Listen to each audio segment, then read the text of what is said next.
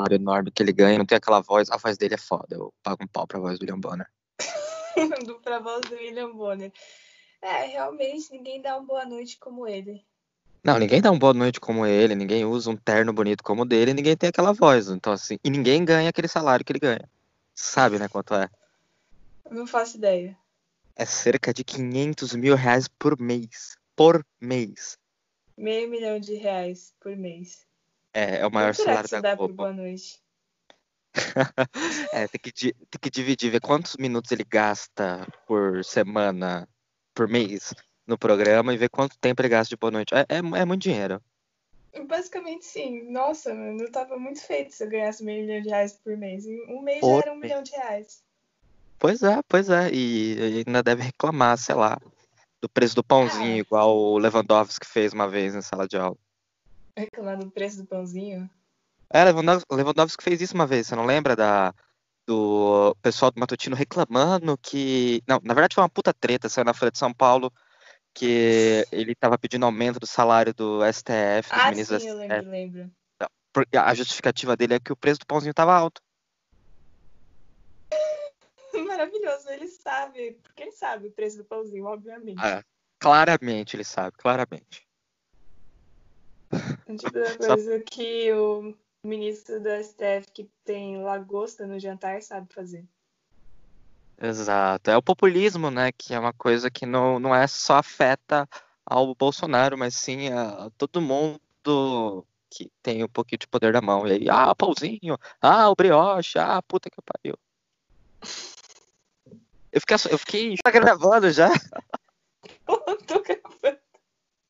Porra, achei que você não tava gravando.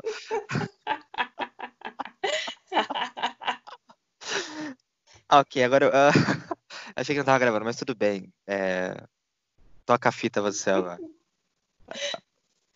É, roda a vinhetinha. Bom dia, boa tarde, boa noite. Sejam bem-vindos ao Surtados S.A., o seu podcast surtado na quarentena. Toda vez eu faço uma vinheta diferente, meu Deus. Ah, não precisa ser E igual. hoje, As pessoas não esperam algo que seja igual. é, as pessoas esperam sim, mas tudo bem, essa é outra discussão.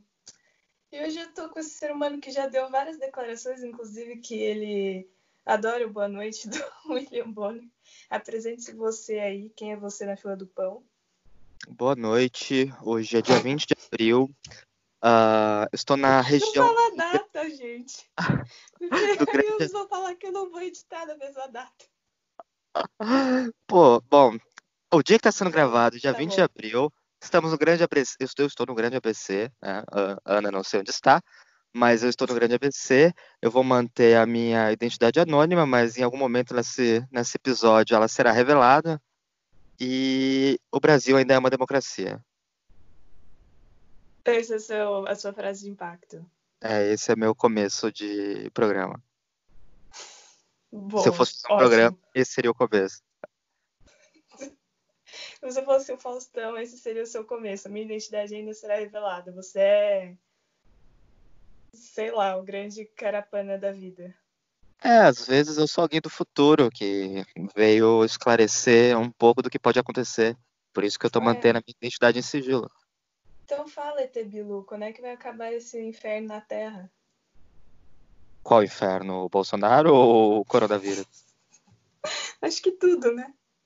Não, eu acho que tudo é uma grande conspiração para as empresas de, de entretenimento voltarem a lucrar. Porque se você parar pra pensar, antes do coronavírus, a Globo tava quase falida. E agora a Globo tá ganhando muito dinheiro com o Big Brother Brasil. É, especificamente a Globo e o Big Brother Brasil, que vai ser exportado pro resto da humanidade, né? Porque a gente vai enfrentar um, uma, um corte no fornecimento de entretenimento, porque tudo parou, ninguém tá gravando nada. Pois é, né? Não tem novela, mas lançaram uma malhação nova agora. Não sei se você viu. Não. Eu não Lançaram sei uma como é que vão fazer pra filmar. Lançaram uma malhação no meio do corona, um pouco antes ou no meio do coronavírus. E tá rolando. Nossa, gente. Eu vi hoje que aquele canal antes muito grande e agora, sei lá se é grande, Porta dos Fundos, estava fazendo os vídeos normais. Só que são vídeos de quarentena gravados via Zoom. Meu Deus, tem graça isso?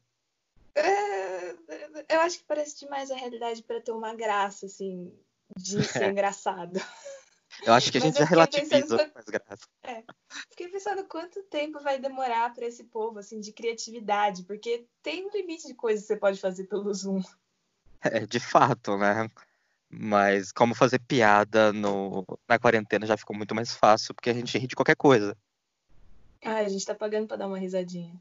Não é? A gente tá fazendo podcast, então já é Ah, um. você, você não venha falar que o meu podcast é só para dar uma risadinha, porque o meu podcast é o mais fino um formato de entretenimento possível, altíssima qualidade, tá? Claramente, muito original, muito original, concordo. Mesa de bar nunca foi feito. Exatamente, né? Eu não sei se você tá com a sua breja perto de você, mas a minha tá do meu lado. Infelizmente não, não temos uma breja, mas gostaria que esse fosse um grande happy hour virtual, que é o que tá rolando como moda na quarentena. É, assim como o Zoom é um encontro de mentira, aqui é uma mesa de, de bar de mentira que só um lado bebe e o outro não. Sim.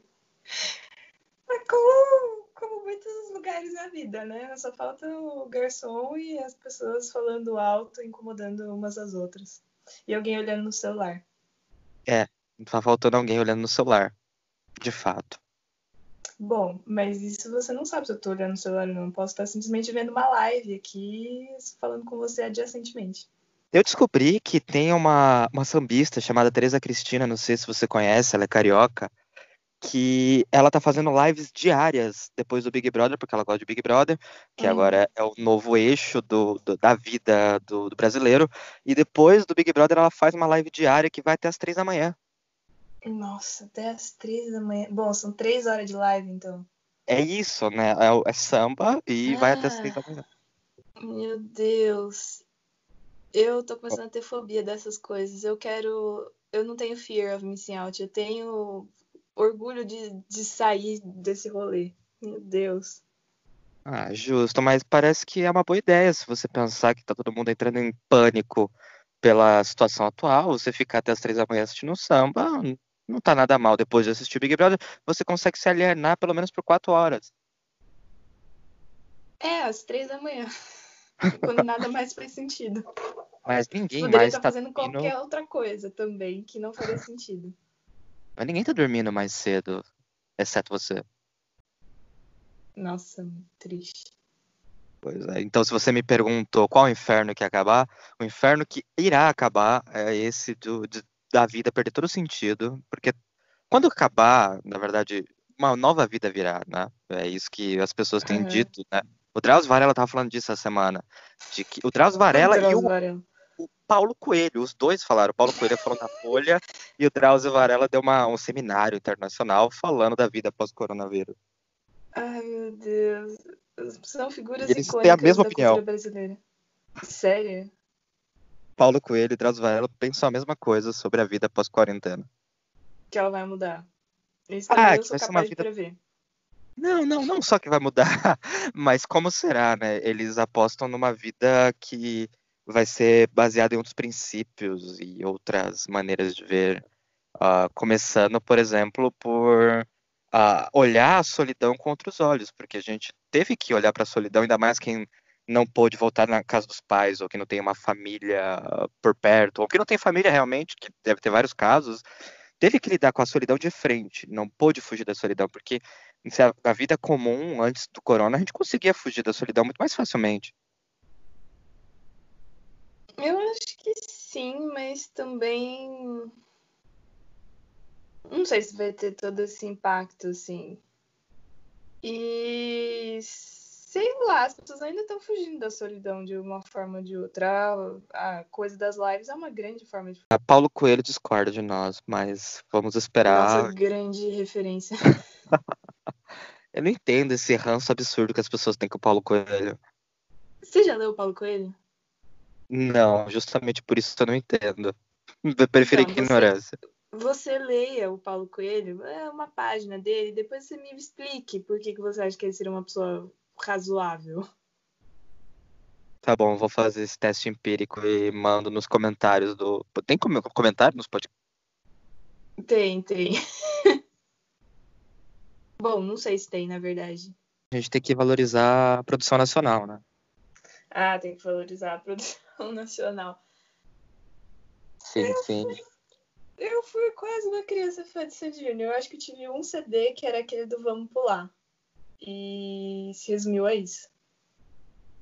Pra você ver, né? O, o, os anos 90, os anos 2000, era tão forte, assim, a, a nossa identidade brasileira, que a, a esquerda estava no poder, né? Nos anos 2000, pelo menos. E, além disso, a gente tinha a valorização do nacional e da América Latina, né? RBD tem, tem eu não eu posso estar enganado, mas América Latina, não é? É, começou na Argentina, foi para o México, depois veio para o Brasil, que é um capítulo que eu prefiro esquecer. Por quê? Ai, desculpa, Mariane, minha amiga, mas RBD Brasil já a gente já era velho o suficiente para não sei se rolava. É, Bom, eu não, esse eu já não estava mais assistindo, mas era a afirmação da América Latina como um lugar válido, ao invés da gente usar. Inclusive, naquela época tinha muita novela mexicana né, no Brasil, era, era moda, Maria do Bairro. Tinha Chaves. Tinha Chaves, exato. Mas eu não, não sei se eu compro a sua teoria no geral, assim. Olha, a gente tinha Lula Chaves. De barra. Ah, não sei. A gente tinha um, um, orgulho de ser brasileiro e um orgulho de ser latino, de ser da América Latina, muito a maior gente nunca teve orgulho de ser brasileiro. Ah, a gente teve na Copa de 2002. Foi o último momento que o Brasil foi feliz, basicamente. Sim. E aí a gente referendou com as eleições de 2003 e com o RBD e com uh, uh, Sandy Júnior também, na mesma época, né? É, por aí. Pois é. Quando a gente perdeu esses valores, tudo degringolou. Quando o Sandy Júnior acabou, tudo degringolou. É, aliás, nem sei quando eles acabaram. Eu também não sei. Eu sei que pessoal, a gente tá chegando num fenômeno cultural que essas coisas voltaram a ser legal, assim como voltou a ser legal ser emo, voltou a ser legal curtir essas coisas dos anos 2000, porque a geração que cresceu nos anos 2000 agora é adulto e tem poder aquisitivo. Pois é. Tem 200 reais pra pagar no show do Sandy Júnior. Que eu acho legítimo, né? Deve ser super legal você ir num show da banda que você gostava quando você era criança. É, eu não tenho isso. Deve ser bacana.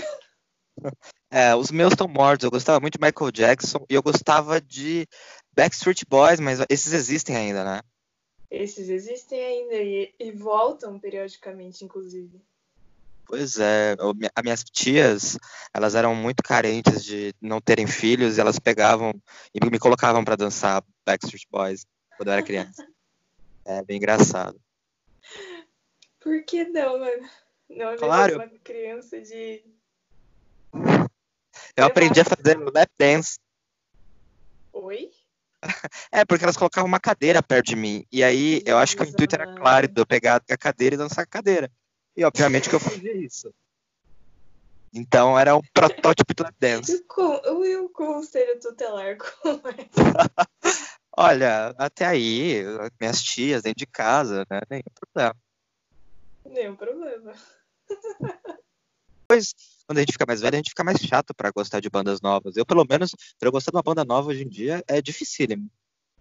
Eu não sei se tem mais paciência pra, tipo, ouvir um CD. Ouvir um. Nossa, muito velho. Ouvir um CD. Ouvir um álbum inteiro de alguém. É CD. Assim...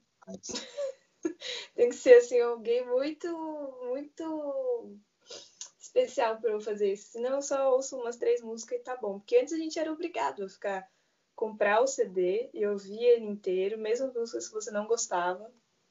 E era isso. Colocar no Discman, né? E ouvi-los. Nossa, eu tinha um Discman que eu herdei do meu pai. E aí tinha umas caixas de som dessas de computador de, de tubo. Que aí colocava no Discman e ele virava um mini aparelho de som. Muito sofisticado. Né? Muito sofisticado. Eu acho que a sofisticação veio quando veio o pendrive, você podia colocar um monte de música no pendrive e aí as coisas ficaram muito mais fáceis. É, mas ficou menos romântico, né? Mas eu meu pai tinha um pendrive que era um tocador de MP3. E aí você abria assim, tinha o, a conexão USB, então já era assim outro nível de de sofisticação. simplicidade. É. É, de fato, né? Eu acho que a gente perdeu essas coisas e as próximas gerações não vão saber romantizar nada, porque o YouTube faz perder a graça, né? O YouTube, Spotify. É tão mais fácil. É, você vê que o, o vídeo mais assistido do YouTube é aquele lo-fi hits pra relaxar, estudar, trabalhar, sei lá o que. Que é aquele desenho daquela menininha escrevendo alguma coisa, que tá ininterruptamente faz uns dois anos. Um horror, né? Só botam isso e ficam ouvindo ininterruptamente. e ainda é ruim, eu já parei para ouvir, para estudar, perdi a vontade de estudar ouvindo aquilo. eu nunca ouvi. Mas eu gosto dessa playlist do Spotify de Lo-Fi, porque de repente eles botam umas cenas de filme antigo. E aí você tá assim de boas, de repente você. Nossa, mas esse aqui é a escada pro cadafausto. O que, que tá fazendo esse diálogo no meio da música? Pois é, e aí você para o seu estudo. O que me leva a crer que a melhor música de estudo é aquela que você quer. Eu adoro ouvir música de, por exemplo, eu adoro ouvir Caetano enquanto eu estudo, e todo mundo fala que você não pode estudar ouvindo uma música que, é porque o cantor tá cantando na língua que você entende. Mas eu acho uma é. besteira. Eu acho uma besteira. Porque eu consigo estudar ouvindo Caetano uh, cantando no meu ouvido. Acho que até melhora meu desempenho.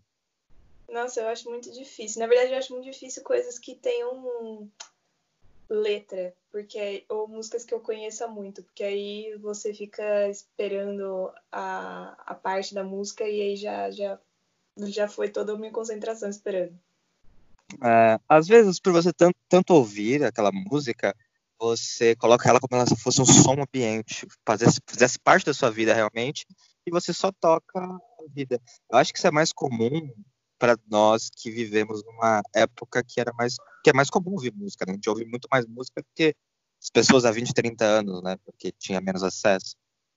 É, então eu ia falar isso, na verdade, porque até pouco tempo atrás, eu, minha vida inteira era baseada em ouvir música, porque tudo que eu fazia, eu fazia ouvindo música.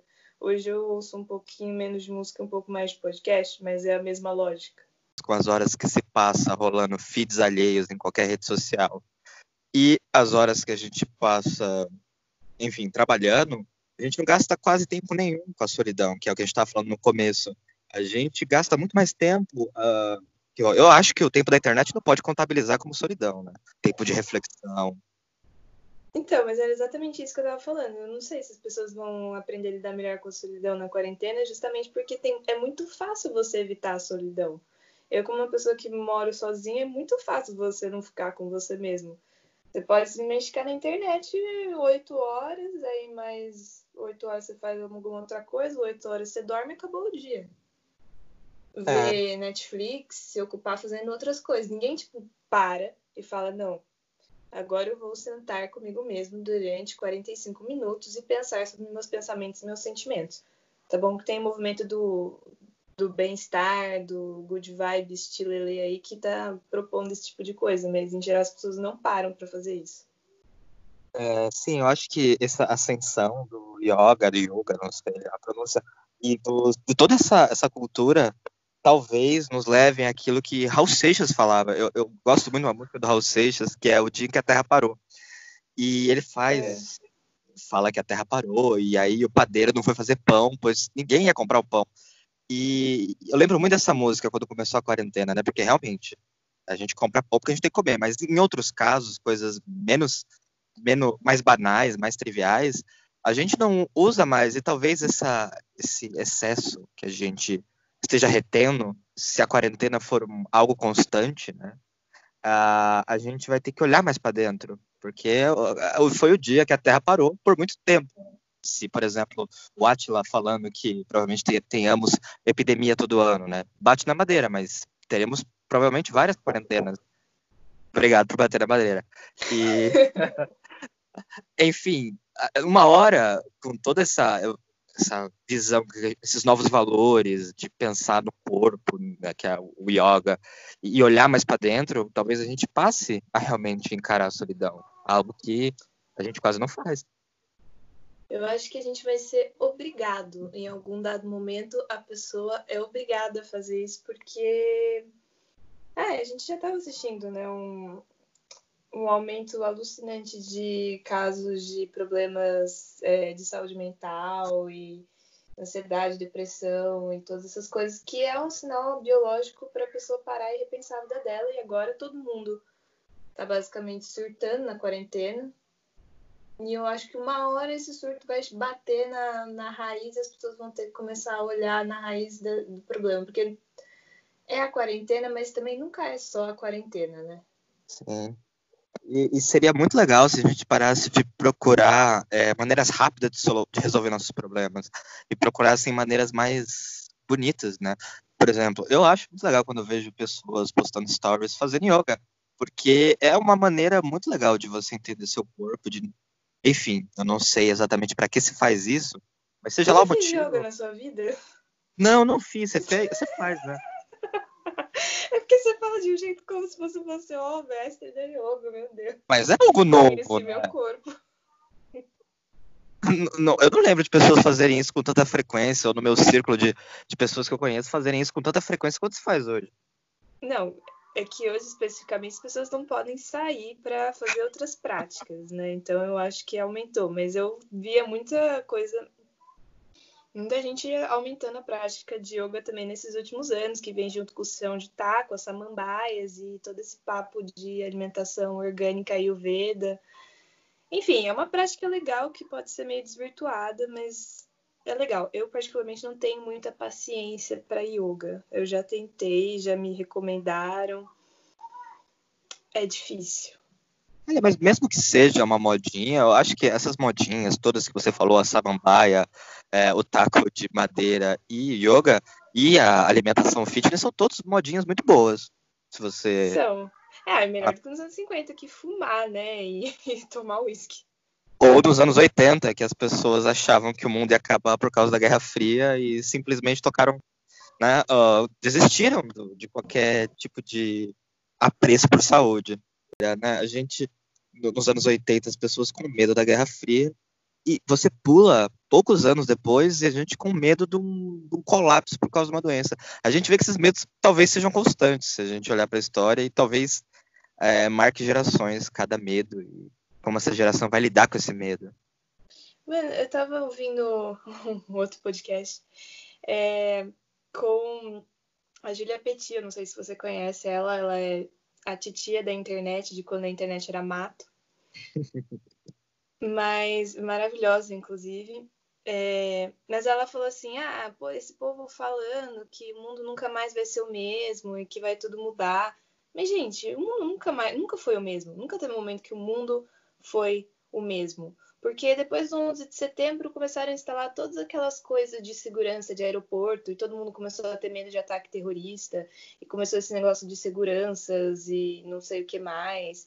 E antes disso tinha, sei lá, outra coisa, e antes disso tinha o cólera e tinha a AIDS e tinha a gripe espanhola. O mundo nunca foi o mesmo, o mundo sempre mudou por causa de grandes catástrofes. Sim, é, e vários marcos, né?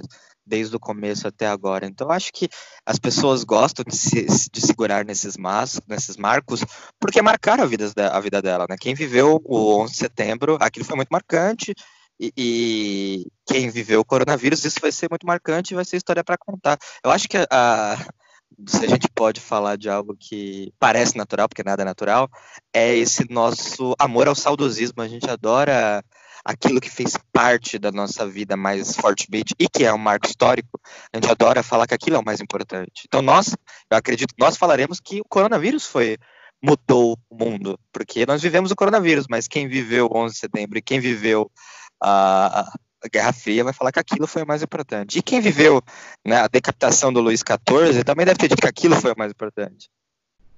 É, eu acho que basicamente é isso, porque é o nosso ego tentando se reafirmar a partir da, das experiências que nos definem, né? Sempre procurando uma definição. Porque os nossos avós falavam, sei lá. Meu bisavô falava do, do Vargas em 1930, como se fosse assim, o grande marco da história. E depois, sei lá, meu avô falava de outras coisas. Minha mãe fala dos anos 80, eu vou falar do coronavírus, olha que coisa maravilhosa.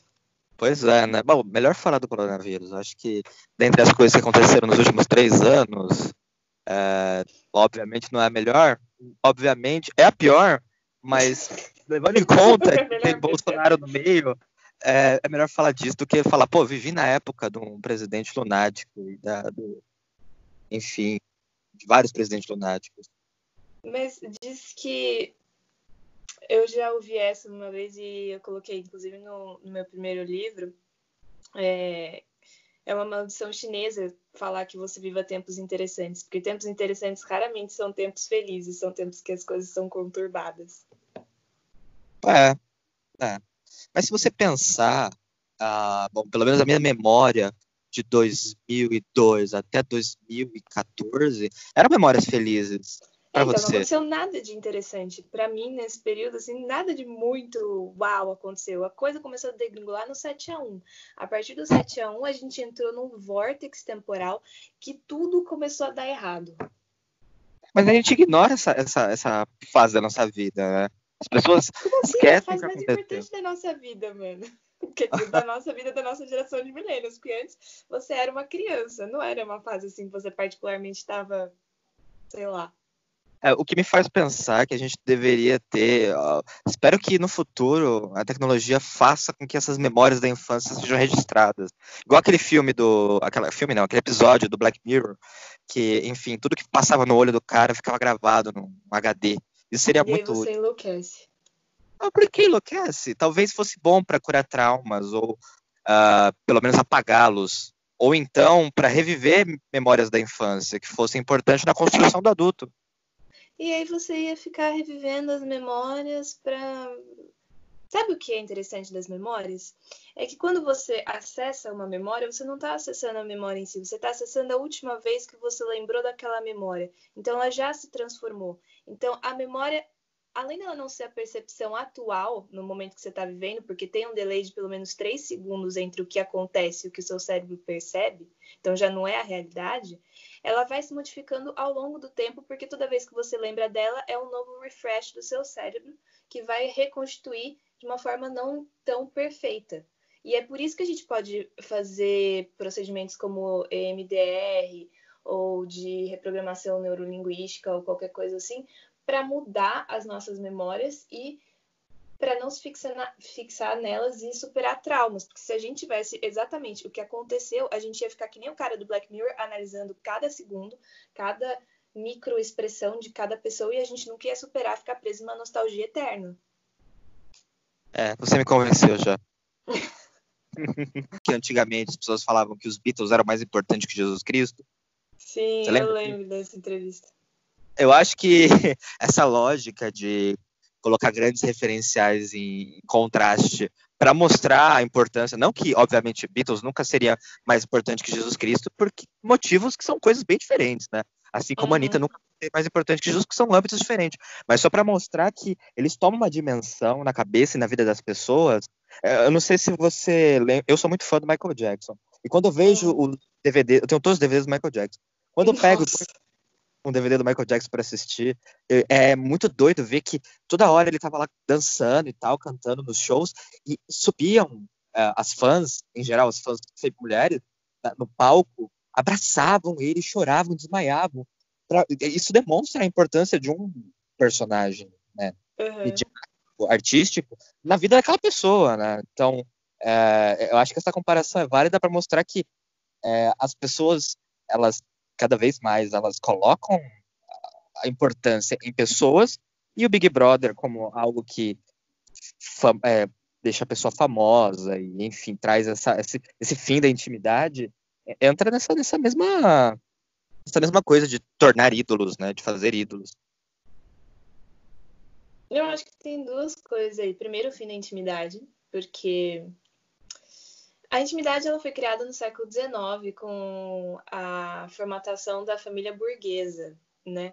Antes você não tinha essa ideia de vida pessoal separada do resto da sua vida e de intimidade no geral. E eu acho que a nossa, a partir da nossa geração para frente, essa geração Z, eles também não vão ter esse conceito de intimidade como algo tão relevante assim. E a gente que é milênio, a gente vai surtar com proteção de dados e com etc. Porque assim, a gente tem esse conceito, mas o, o resto do, do futuro eu acho que não vai ter mais esse conceito e vai ser tudo coletivamente compartilhado mesmo e talvez não seja uma coisa tão ruim assim. E é só um espelho dessa, dessa inovação. E outra coisa é formar ídolos. A gente sempre teve esses ídolos. A gente sempre adorou grandes ídolos a começar, sei lá, pelo eu sei que teve um antes, mas sei lá, o Frank Sinatra já tinha esse negócio de ser perseguido por garotas aonde quer que ele ia. Não sei se vocês sabem, mas nos anos 40 ele tinha fã-clubes de garotas que seguiam ele por todos os lugares, gritavam, e ele era o galãzinho do momento. E depois, sei lá, teve os Beatles, e aí começou essa coisa de, de ser fã alucinada. Até, sei lá, One Direction, o BTS, que é a nova onda do momento que são, sei lá, pessoas que de repente estouram por algum motivo ou por outro, que as pessoas adoram idolatrar porque elas gostam de ter uma aspiração daquilo que elas queriam ser. Eu Quando a gente ideia. fica velho, o que é mais interessante, a gente não tem mais esses ídolos. Porque a gente já meio que se tornou aquilo que a gente queria ou que a gente acha que a gente pode ser, então fica menos aspiracional. Então é mais difícil você ver uma pessoa velha adquirir uma idolatria como uma pessoa jovem. É, o que parece quando eu vejo as pessoas mais velhas vendo seus ídolos é que elas já sentem uma intimidade como se tivesse um diálogo ali. Eu vi um stories do Caetano Veloso assistindo a live do Rolling Stone. E aí ele tá hum. tá super, super fofinho, a, a Paula Lavigne, a esposa dele, gravando, enfiando a, a câmera na cara dele, e ele simplesmente Nossa, ignora.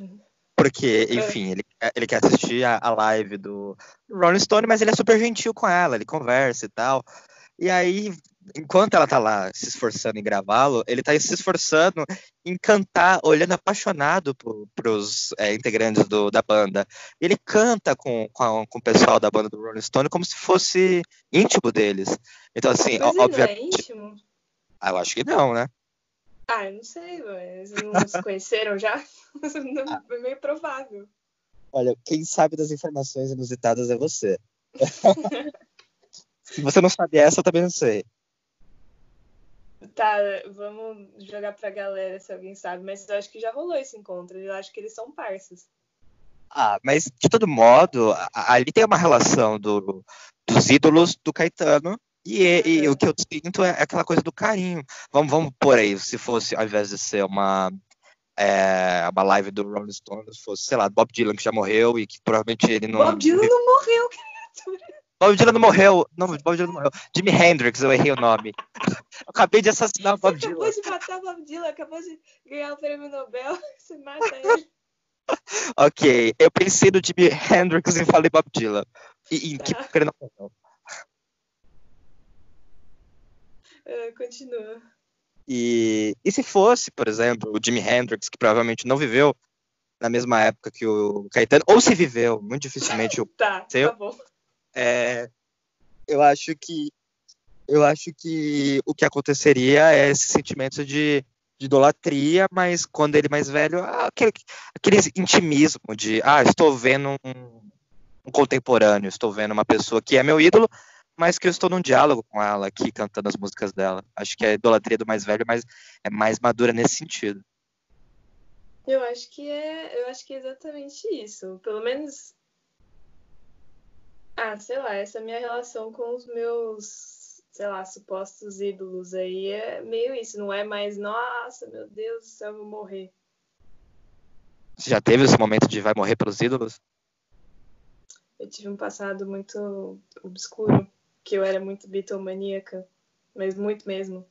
Eu tenho uma biblioteca pessoal só de livros e conteúdos dos Beatles aqui, me assombrando no meu, no meu quarto. E tem como não ser bitomaníaco? Eu, eu, assim, quem não é, eu não entendo porque não é. Não, mas assim, era uma coisa. Tinha um site que eu não sei se alguém vai, vai lembrar, que chamava Beatles to the People que eu acessava todos os dias porque tinha conteúdos exclusivos. Era assim, era uma coisa como se eles estivessem existindo naquele momento e a bitomania estava acontecendo naquele momento, porque eu sei curiosidades assim, a história de todas as canções, a história da banda, as curiosidades, eu não sei o que. É bem essa coisa que o povo tem com o BTS, só que eu não tive que aprender coreano, graças a Deus.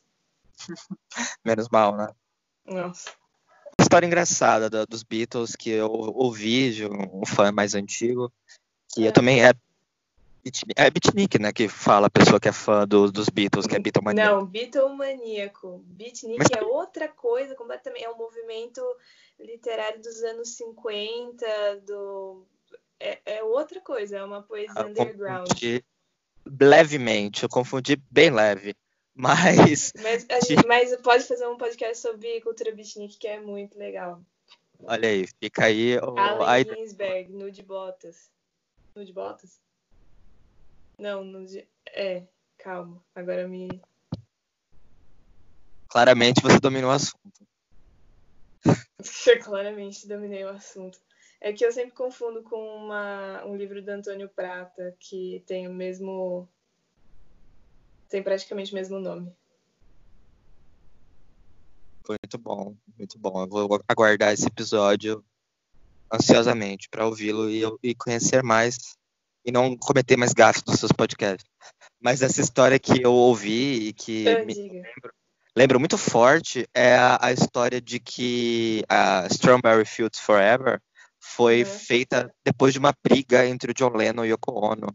E aí parece que os integrantes da banda saíram para passear e, enfim, sobre efeitos de algum alucinógeno que não é relatado nas histórias, eles escreveram essa música, que eu acho a música mais bonita dos Beatles. Depois de Sério? Você acha a música mais bonita? ah, eu adoro essa e ah, Here's Come the Sun. Acho que são essas Aham. duas que eu mais gosto. Nossa. Quais são as suas? bom. Eu gosto de Revolution, do Revolver. Porque Aham. foi a música que eu entrei nos meus 15 anos. Imagina a pessoa numa festa de 15 anos entrar com um solo de guitarra muito. Muito Eu louco. achei legal. Aí tinha uns fogos de artifício também. então foi bem assim. Que que tá isso? acontecendo? Eu gosto muito do Sgt. Pepper's Lonely Hearts Club Band. Hum, muito bom. Como um álbum, no geral. As músicas específicas, acho que mais ou menos. Músicas específicas, eu gosto do Rubber Soul, então. I'm Looking Through You é uma que eu gosto. Norwegian Wood. Revolver também é muito bom. She Said, She Said. Tá, eu vou ficar citando. Você sabia que eles têm uma, uma música no primeiro álbum deles que chama Ana? É um cover. Uau, essa eu não conheço, preciso ouvir, não conheço. Basicamente é. é, o cara basicamente tá falando: Ah, se você não me ama mais, devolva o seu anel de noivado e foge com ele. Então, eu acho meio triste, mas. Uau. É, mas você vai ficar aí com essa música gravada com seu nome. É, tem várias músicas com o nome de Ana. Eu não, não dei essa sorte, eu não conheço uma música com o meu nome. Ah, você tem um príncipe com seu nome. Que coisa, eu não, não sou monarquista pra gostar de que príncipe com meu nome. Ah, não sei, ué. Ah, tem o Will I, Will, Will O I Will Am, I Am. Mas isso é um cara, não é um. Uma música, exato. Mas tem uma música do The Smiths que tem meu nome, mas ai- ainda assim não é uma música para um William em específico ou algo tipo, né? Agora, pra Ana, tem vários, eu conheço vários, pelo menos. Eu conheço algumas, hum, nenhuma eu gosto muito. Jura? Que Coisa, poxa. Não, eu gosto uma do Ana San, que eu acho bonitinha. Aqui ó, tem uma do Plutão Já Foi Planeta também, que é bonitinha. Eu não gosto da do Tom Jobim, porque ai, fiquei muito chateada por não gostar dessa música dele. Mas você gosta, Extra netinha Não. dele. no geral, você gosta de Tom Jobim? Gosto, gosto. Eu É, acho eu- eu- que é, é, é trair a pátria você não gostar. Não gostar de Bossa Nova ou não gostar de Tom Jobim? Hum, dos dois. É, eu acho que é um pouco de trair a pátria, mas eu, eu demorei muito pra gostar de Bossa Nova, eu confesso, assim. Mais do que Tom Jobim. Interessante. É, historicamente teve essa rixa, né? É, o movimento da Tropicália foi um movimento que deu uma rejeição grande pelos artistas da época que já estavam consagrados. Teve até aquele negócio da marcha contra o uso da guitarra elétrica, que a Elis Regina estava no rolê contra o uso de guitarra elétrica, porque corrompia a música nacional e o som e sei lá. Mas eu acho que assim, não faz sentido hoje, é uma coisa superada, você pode gostar de várias coisas, porque a qualidade, independentemente, é muito boa. E tanto que eu também gosto muito de Nós Baianos e Tropicalismo, e também ouvi, assim como ouvi a Bossa Nova, porque meus pais ouviam tudo isso, e consequentemente eu, mas eu ouvia muito Clube da Esquina e Milton Loborges, esse povo de Minas Gerais, talvez ah, pelo regionalismo, mais do que, sei lá, Caetano e companhia. E Gilberto Gil, nossa, muito Gilberto Gil também.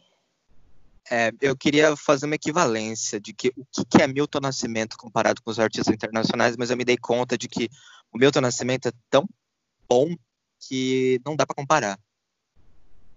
Não, não dá para comparar, porque as letras das músicas são maravilhosas, os arranjos também, a voz dele é incrível. Uhum, é uma é uma experiência transcendental, pelo menos para mim é. Eu choro. Também é, tem um aspecto acho. pessoal. Meu avô falava que era música para as almas, no sentido Sim. pejorativo, mas acho que funciona. É, eu colocaria. Eu lembro de uma entrevista do Caetano que ele fala que o Milton Nascimento é o mais próximo que a gente vai conhecer da voz de Deus. E, ah, e eu, essa entrevista me marcou e eu lembro muito disso, porque eu fui no show dele esse ano e provavelmente pela idade avançada dele, é, uhum. talvez fosse o último show realmente, né? Depois do coronavírus, ele não faça mais shows, talvez seria muito bom se ele fizesse uma live, né? Mas, enfim. E, e, e realmente é uma coisa assim que eu consegui ficar na, na, na parte de, de, frente do show, assim, colado na grade, e as pessoas choravam, e as pessoas se debulhavam do jeito muito bonito, e o show foi muito bonito, e a energia que ele passa é muito grande, assim, ouvir um disco do Milton Nascimento e não se emocionar é quase impossível. É, eu queria ter ido no show, é muito lindo. perdão. Mas, em contrapartida, teve Revolution nos seus 15 anos.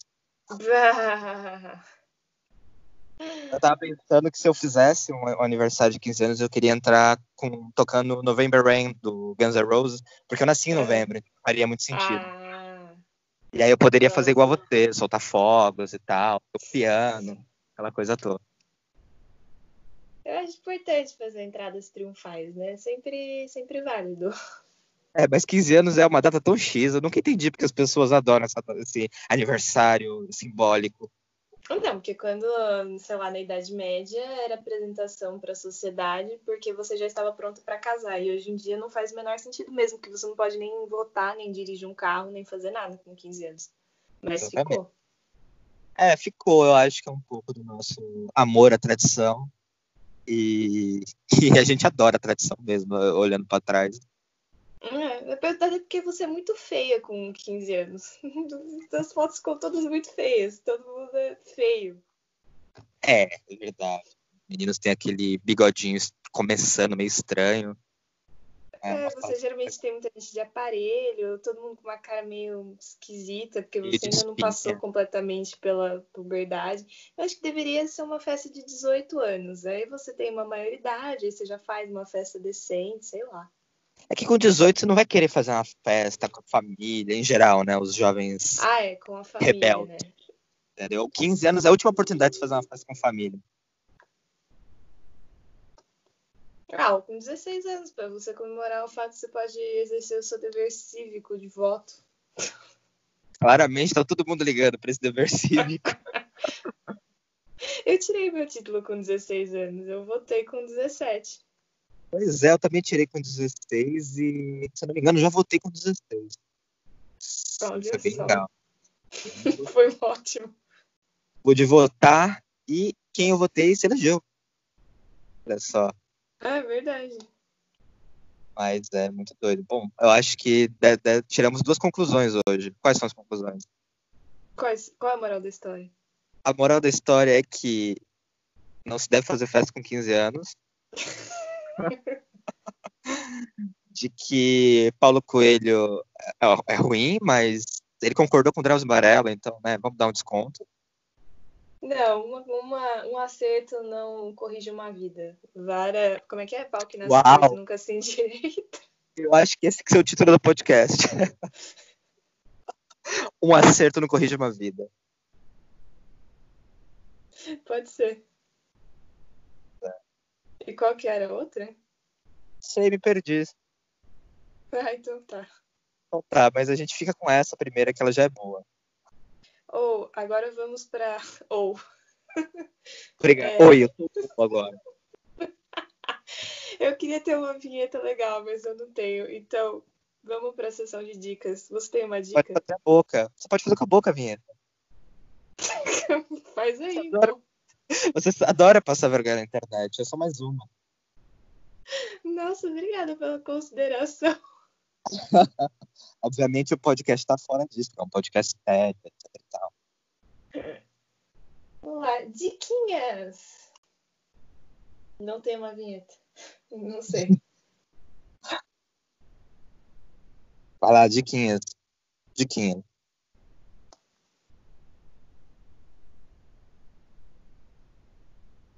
Eu tô esperando suas diquinhas.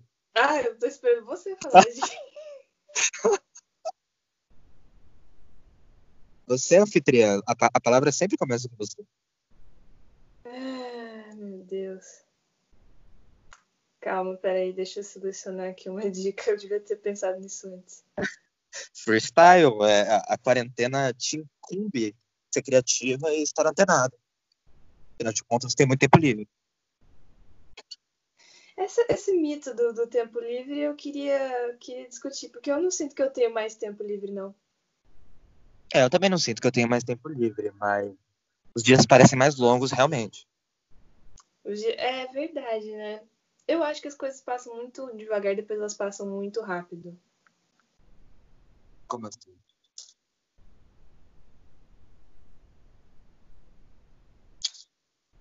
Ah, é porque parece que tem um momento do dia que cada minuto dura duas semanas e depois ela depois você já vê, já é quarta-feira, depois sábado, depois é outra semana.